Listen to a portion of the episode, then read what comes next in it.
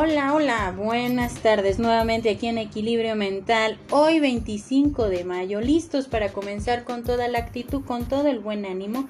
Y esta tarde empecemos con este tema, soy lo que reflejo. Pero empecemos primero con una frase que nos ayudará bastante a ir reflexionando, a ir entendiendo la parte de nuestros pensamientos, la parte especial de lo que nosotros queremos referir o proyectar en nuestra vida. En esta parte nos vamos a detener un poquito a pensar en esta frase. Y esta frase nos ayudará bastante a adentrarnos a este tema. Todo lo que damos hacia afuera es un reflejo de lo que tenemos dentro. Empecemos con esta parte. ¿Qué es lo que reflejas? ¿Qué es lo que tienes? ¿Qué es lo que tú estás proyectando en tu vida día a día? Nosotros somos el reflejo de lo que vivimos, de lo que aprendemos, de lo que vamos construyendo al paso del tiempo. Muchas veces el reflejo de lo que vivimos es parte de la toma de decisiones y también de lo que vamos inspirando en la vida. Pero hay que diferenciar entre expirar, aspirar e inspirar, ya que de ello depende nuestro crecimiento personal. Esta parte de expirar. Muchas veces podemos decir, es que yo aspiro, yo inspiro, pero también quiero expirar.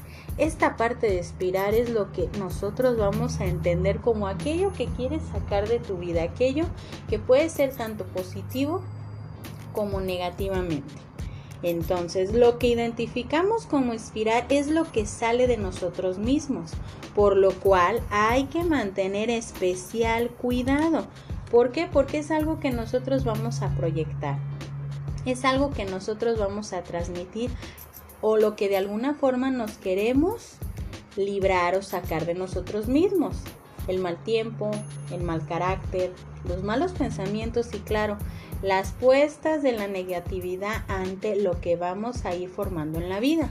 Porque muchas veces van las personas, capturando, recolectando el mal tiempo, el mal momento, el mal carácter, los malos pensamientos negativos ante algo que quieren lograr, ante una meta que quieren ponerse en pie pero muchas veces se van contaminando inclusive de personas que tienes a tu alrededor, que si tú tienes un plan, un objetivo, una meta que quieres lograr, siempre en cada momento le van a estar viendo la parte negativa. Y es ahí donde nosotros tenemos que ver qué es lo que voy a inspirar de mi vida.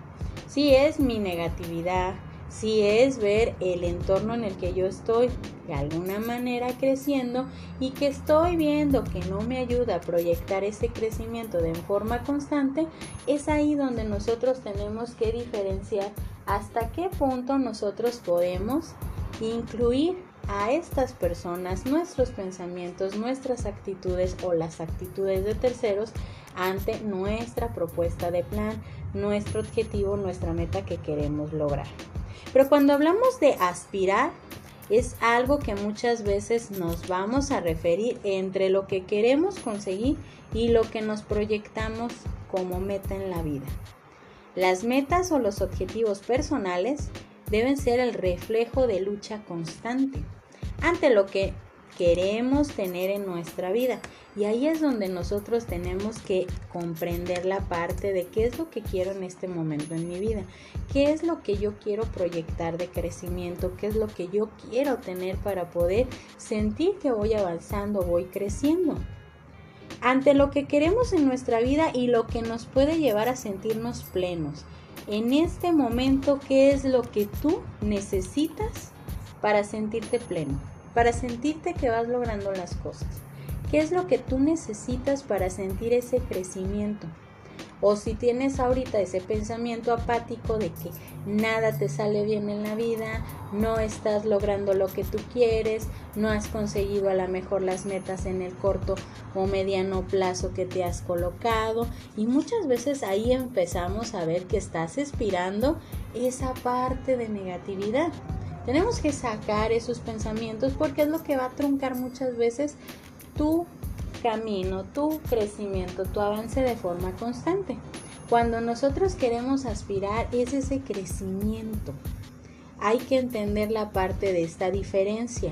sentirnos plenos con nosotros mismos, a ver qué tenemos ahorita, qué herramientas tienes, si tienes las herramientas suficientes para lograr esa estabilidad emocional. Y claro, hay que lograr, lograr esa claridad de los, de los pensamientos que queremos en nuestra vida, que nos lleven por el camino del constante crecimiento. Porque muchas veces esa parte de lo que nosotros queremos lograr, de lo que nosotros queremos aspirar, muchas veces no vemos las herramientas de lo que tenemos en este momento.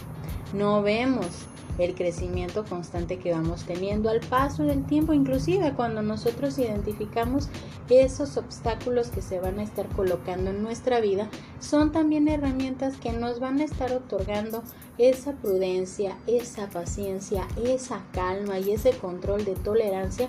¿Para qué? Para poder lograr tus metas. Pero cuando nosotros nos sentimos que no estamos logrando nada, de manera positiva, no tenemos claridad en nuestros pensamientos, sentimos como un torbellino de cosas que nos están invadiendo en este momento y que muchas veces no nos dejan actuar. ¿Por qué? Porque empezamos a contaminarnos de todo lo negativo, de que no voy a poder, para qué lo hice, para qué me pongo metas y empezamos con la eterna lamentación. Es como si fuéramos a un vía crucis, pero ese vía crucis lo estamos proyectando nosotros, pero no nos queremos salir de ahí, porque ese pensamiento contaminante de fatalismo no nos deja avanzar. Pero cuando hablamos de inspirar, ese es el punto medular de todo lo que nosotros queremos lograr en la vida. Inspirar. ¿Cuántas veces tú has inspirado o te han inspirado personas a lograr cambios, a lograr cosas en tu vida?